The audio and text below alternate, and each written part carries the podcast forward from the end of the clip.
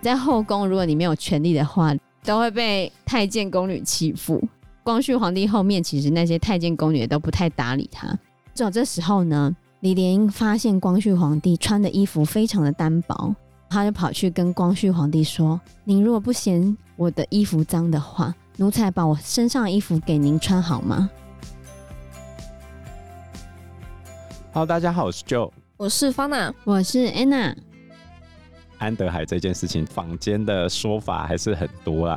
在我讲坊间的说法之前呢、啊，我还是要提一下，有一个小故事，这样一个后来出宫的老宫女被人家问说安德海的死，还有慈禧和安德海之间的暧昧关系，结果这个老宫女听完之后大笑，然后她反问说：“你相信吗？”这个宫女的反应是这样：“啊，那所以到底是什么？”那个老宫女说。她认为这些就是捕风捉影的事情啊，嗯，她就觉得太后跟皇后就好像凤凰一样，宫女跟太监就是一群麻雀，整天围着他们转，所以这么多人能够怎样？她是这样讲的啦。但是我还是要从另外一个角度，就那么多人都讲他们有事情的时候，真身杀人嘛？三人成虎。比如说我现在要讲的这本书叫做《慈禧最强王者指南》。这本书的作者是这样写的，他就写说，慈禧二十七岁，刚刚寡妇嘛，宫中没有成年男性，长夜漫漫，寂寞来袭，年轻俊俏的太监安德海，所以安德海真的长得很帅哦。对，咸丰皇帝不是在热河往生吗？那慈禧从热河回来之后，每天晚上都要安德海侍奉他，一直到他睡着。有一天呢，慈禧正在照镜子，安德海在后面帮他按摩他的眉毛，称赞他的长相。于是那一天晚上，安德海就帮他侍寝，一直到晚上才离开。侍寝？怎么侍？就不知道。那这个资料是哪里来的？拜官野史、啊。稗官野史。哦，嗯，小说。这本书里面后来又讲说，有一天啊，恭亲王因为军国要事来求见慈禧。恭亲王在外面等了很久，太监才过来跟他讲说：“慈禧啊，凤体欠安，请恭亲王择日再来。”凤体欠安是不舒服吗？身体不舒服哦。然后呢，这时候恭亲王就听到在门内啊，慈禧跟安德海正在笑成一团。平时非常威严的慈禧，竟然轻声细语的跟安德海在讲话。这是第二件事情。第三件事情是。有一天，同治皇帝突然想念妈妈，于是偷偷溜到慈禧的宫殿来玩。然后他正要叫妈妈的时候，安德海竟然躺在慈禧的床上。这样就很明显了吧？如果这是真的的话，我觉得这是创作的机会比较大啦。所以后来才衍生出同治皇帝恼羞成怒，一定要杀安德海的这个事情。那来看第三本书的写法。啊，第三本书就是《慈禧大传》，那个就是上次有说到是中国大陆有名的学者徐彻写的，它里面就是有把很多的可能是野史啊，或者是清朝的一些他从哪一个书籍里面引申出来的写法，所以它比较客观，对，就是比较中立、比较客观。那他的写法是什么呢？他的写法就是呃，为什么安德海会被杀？其实就是像刚刚就讲的。跟同治皇帝和恭亲王奕欣是有关系的。里面也说啊，就是安德海他其实为人非常的聪明伶俐，而且非常的狡猾，很会察言观色，很会逢迎拍马，然后有柔媚之术，得太后的欢心。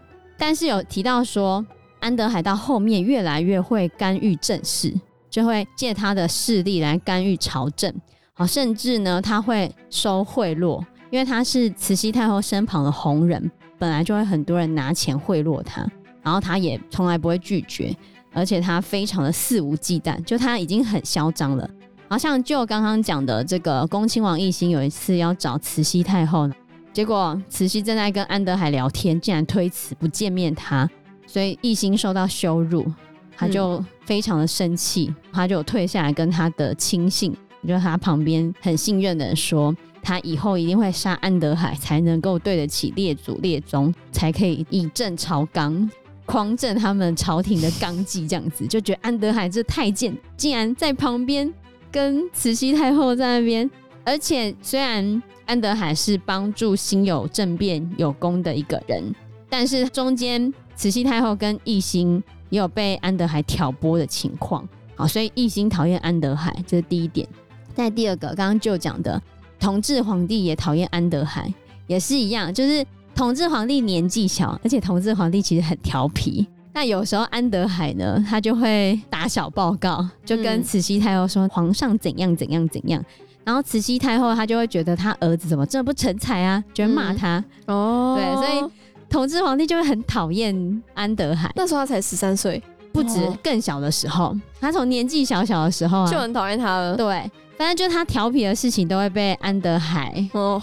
密报告诉慈禧太后，然后慈禧太后就会骂他。然后有另外一个野史有写到说，同治皇帝曾经做了一个小泥人，然后就砍断那个小泥人的脑袋。同治皇帝旁边的太监就问他说：“怎么啦，皇上？”皇上就很生气的说：“他要杀小安子。”可是这也是野史写的啦，啊，就是同治皇帝跟奕欣都很想要杀安德海。后来就是一样提到刚刚安德海想要出城的这件事情。慈禧大传里面是有写到说，慈禧派安德海出城的这件事情，他有告诉同治皇帝。同治皇帝心里就想说啊，正好他可以趁这个机会把安德海杀了。就同治他也同意安德海出去，可是他密谋要趁这一次杀掉安德海，所以他就写了一个密诏，然后送去山东巡抚丁宝桢那边，叫丁宝桢做好诛杀安德海的准备。丁宝桢他是一个非常厉害的人。他一开始有考上进士，然后后来有升到山东的按察使啊。据说他非常的严正刚直，做人非常正直，看不惯那一些收取贿赂啊，然后就是不正经的人。不正经的人，没错。丁宝桢曾经有去北京拜见过同治皇帝，然后同治皇帝也认为他是一个非常正直的人。很勇于做一些正直的事情，不会当官，对，就不会因为这个人地位很高，或者是他是太后身旁的红人，嗯、他就不敢动他。所以同治皇帝他就有跟慈安太后秘密商讨，他们要一起杀掉安德海。所以慈安太后也不喜欢安德海哦。对，就是这三个密谋啊，这三个都想要杀掉安德海。嗯，所以丁宝珍就好，有机会我就可以帮你们诛杀他。果然机会来了嘛！安德海出了京城之后，就顺着运河南下，而且他很嚣张啊，他自己自称他是钦差大臣，还身穿龙衣，就是身上刺有龙啊，或者是黄色的衣服，就是代表他是皇帝或者是太后派来的人。然后他的船还有一些龙凤的旗帜啊，然后带了很多的人啊，乘了两艘大船，这样子一路南下。那一路南下，经过河北。直隶的时候都没有怎样，因为那边的人都不敢动他，还一直送他东西。可是当他到山东之后，到了丁宝珍的势力范围，丁宝珍就有告诉当时德州的知州，叫他帮忙注意安德海是不是来到这边了。如果来的话，赶快去抓他。那一个知州呢，他的经验非常丰富，他就觉得说，他如果真的把安德海抓起来。等一下，丁宝珍如果没有办法把安德海杀掉的话，怎么办？会不会连累到他呢？他就觉得左右为难，所以后来呢，他就夹着单子密报了安德海过境德州的情况。反正后来丁宝珍还是派人把安德海抓起来，然后就说安德海他出宫啊，又没有带谕旨，就是你又没有带任何的公文，而且你非常的张扬啊。奉命出关的时候要有一些证件呐、啊，可是你证件也没有拿出来啊，谁能证明你真的是太后派出来的？你说你奉谕旨，那谕旨在哪里？那、啊、你如果是钦差大臣，你应该要有一个令牌，类似说证明你的身份也没有啊，而且你那么嚣张，而且清朝的祖制就有说太监是不得擅出宫禁的，就对了。而且当时安德海他只是六品的太监而已，就他官位并不是很高。嗯他又拿不出任何证据，哦，所以丁宝珍就把他抓起来了。丁宝珍把他抓起来的时候啊，这边的说法是他其实抓安德海之后，丁宝珍就直接把安德海处死了，马上。马上就杀，杀了他才上奏折说可不可以杀，可是其实他已经杀了，但是因为他前面已经得到许可了，对啊，他早就已经跟同治皇帝讲好了嘛，所以后来他就有奏疏上报朝廷，才请旨就对了。然后就说请旨的时候，慈禧非常的惊恐，想说怎么办？怎么办？可是事已至此啊，她也没办法，她只好忍痛跟慈安太后一起召见恭亲王奕欣啊、军机大臣啊、跟内务府大臣，研究要怎么办。但是朝臣们就像刚刚讲的，都说主治就是太监不可以出宫门，犯者杀无赦，就说他应该要就地正法，就是一定要死啊。所以慈禧太后其实也救不了安德海就对了。所以这是慈安，然后恭亲王奕欣跟同治皇帝三个都想杀安德海，所以安德海非死不可。嗯、但他自己也很张扬啊，对啊，对啊，就是他出宫的这件事情是一定有发生的。那假设他不要这么张扬的话，有可能不被处死。当然了，不过他做了很多坏事，所以讨厌他的人一定很多。后面很多影视作品都去提到那个李莲英这个人，就说他做了很多坏事嘛。其实他是被黑的，很多坏事其实是安德海做的。李莲英其实是个非常谨小慎微的人，他的墓志铭是十六个字：世上已尽，世下已宽。如是有年，未曾稍懈。就他对待他的上司、他的主上，非常的恭敬，这本来就很应该，仆人本来就应该做到这样子。嗯、可是他视下以宽，对待他的下属，他也是非常的宽厚，而且如是有年，就是一直这样子，非常的多年，未曾稍懈，从来都没有懈怠过。就他从以前到现在。从他服侍慈禧太后到他死，一直都是这样子。所以其实影视作品上面那种很张扬跋扈的那个李公公，其实应该是安德海。李莲英根本不是那样，被栽赃了。对，是因为人太好才会栽赃吗？应该是弄混了吧。因为在李莲英之前，就安德海是大太监啊。哦，然后是因为安德海死后，李莲英才有办法上位。所以后来就被写说李莲英也跟慈禧太后有一腿，是有的吗？嗯，反正就被这样写啊。但是李莲英长得没有很帅，因为有照片，李莲英就没有很帅哦。那你没有看过安德海吗？没有，因为安德海那时候还没有照片，也不会有人为了安德海画他的画像，因为他就是一个太监啊。但李莲英最后他有得到二品顶戴花翎哦，慈禧太后赏给他二品顶戴花翎的官位。各朝以来，太监当官当到最大，就李莲英，那真的很厉害。所以其实李莲英他根本就没有这么坏，他也对太后非常的好啊。而且李莲英她看了安德海死嘛，所以他就会告诉他自己不可以像安德海那样。而且李莲英她真的就是非常的谨慎的人，小心，非常谨慎小心的人。而且她对下属也都很好。有几件事情啊。她是怎么讨太后欢心的？据说有一次太后她很喜欢看戏嘛，然后看戏的时候有一个唱戏的人就唱得很好，然后太后就说她要把所有的糕点都赐给那个唱戏的。那个唱戏的是说太后你赐给我这太多了，不用，我只想要太后赐给我一个字。然后好，太后就说我赐给你一个福字，写一个福嘛，就没想到慈禧太后写错字了。福字不是四部吗？嗯，她写成一部，多了一点哦，那、啊、这样就尴尬啦。然后那个唱戏的就想说：“哎呀，怎么办？太后写错字，可是他也不敢跟太后说，太后你写错字，等下被太后杀头怎么办？”慈禧太后看了也尴尬，哎呀，他写错字了，那这样怎么办呢？这时候李莲英很厉害，她说：“哎呀，我们太后的福分啊，就是比人家多一点啊。慈禧太后给大家的福很多。”很厉害哎、欸，对啊，原厂就这样子圆场圆的非常的好，嗯、所以后来你看，马上就给了太后台阶下。那个唱戏的就说：“啊，太后给了我这么多福分，我就不敢接受啊。”然后太后说：“好吧，那我明天再赐给你吧。”所以太后就重写了一个福，嗯、是正确的字，嗯，就赏给那个唱戏的，你就可以知道李莲英她多么厉害。可以在这样的状况之下转的这么快，很机灵哎，对，非常的机灵。所以就说送进去之前要先看你有没有机灵啊，哦，真的很重要，不然那种白目鬼。嗯、而且当时候服侍皇后的宫女跟太监，哦，比如说你今天东西掉了，你不，你完蛋被打，不能有反应是吗？不能吓到皇上皇后。像我应该早就被打死。但安娜每次都会吓到我啊，就是明明没怎样，他就 我就不能吓到我自己很惊讶，不行哦。我都快吓死，好不好？就没什么事情，好不好？没关系，你不是皇上。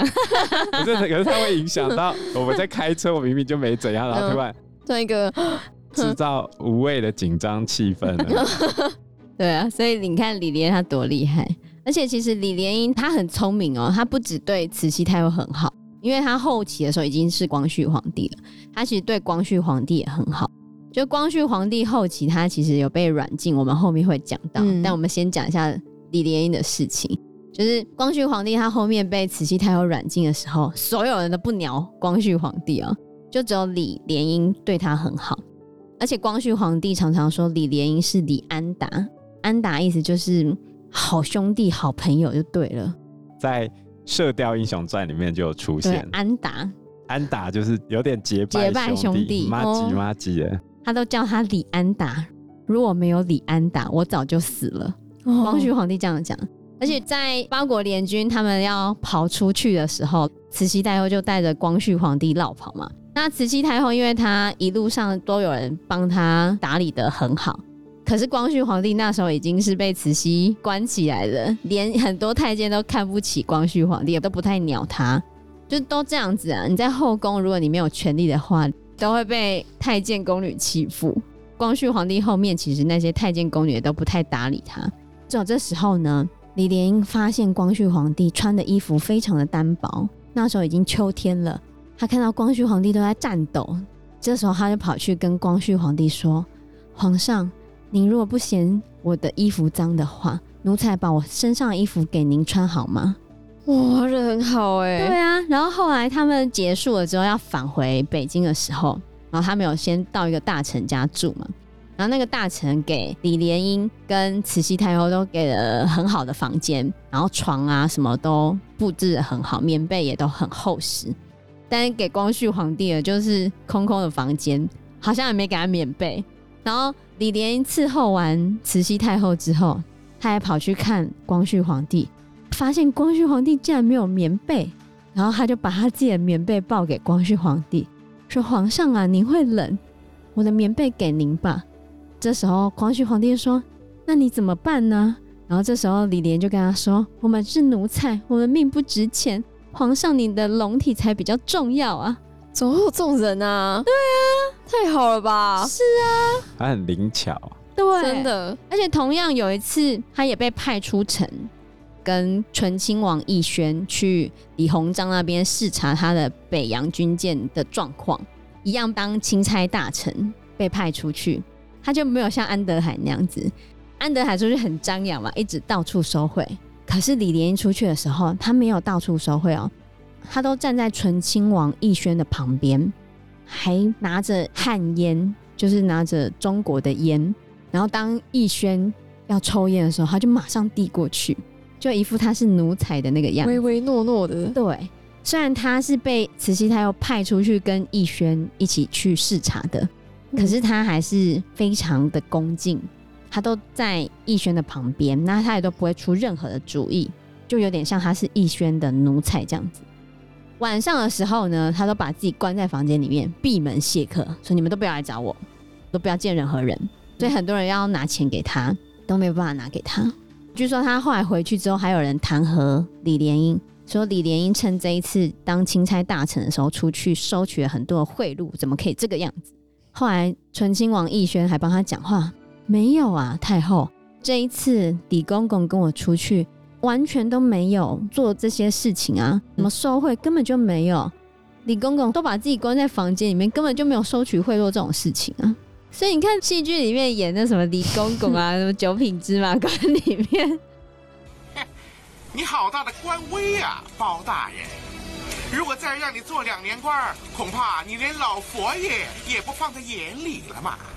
乱言，嗯、呃，他演的那个对象应该是安德海，哦，就李莲英根本就不是那样，因为李莲英他等于是夹起尾巴做人啊，嗯，然后非常谨慎小心。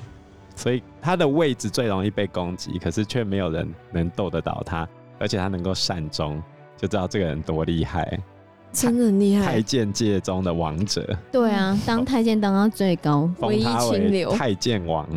所以同样两个太监，李莲英还是神。对厉害多了。因为时间关系，我们这一集节目就到这边喽。有任何的建议都可以在留言区告诉我们，或者是直接在 Facebook 或者是 IG 留言我们，我们嗯，都会回应你哦。那我们这一集节目就到这个地方喽，谢谢大大家谢谢大家，拜拜。拜拜拜拜。